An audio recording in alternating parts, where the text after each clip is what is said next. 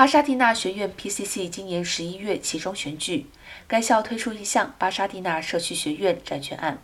拟发行五亿六千五百万元债券，对学校的老旧设施进行升级改造。这项编号 PCC 倡议案，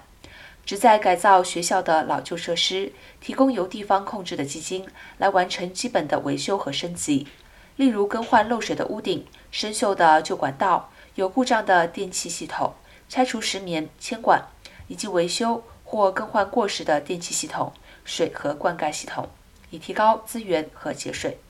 PCC 的学校设施改造债券案将使教室、实验室和设备现代化，跟上当前的行业标准和技术，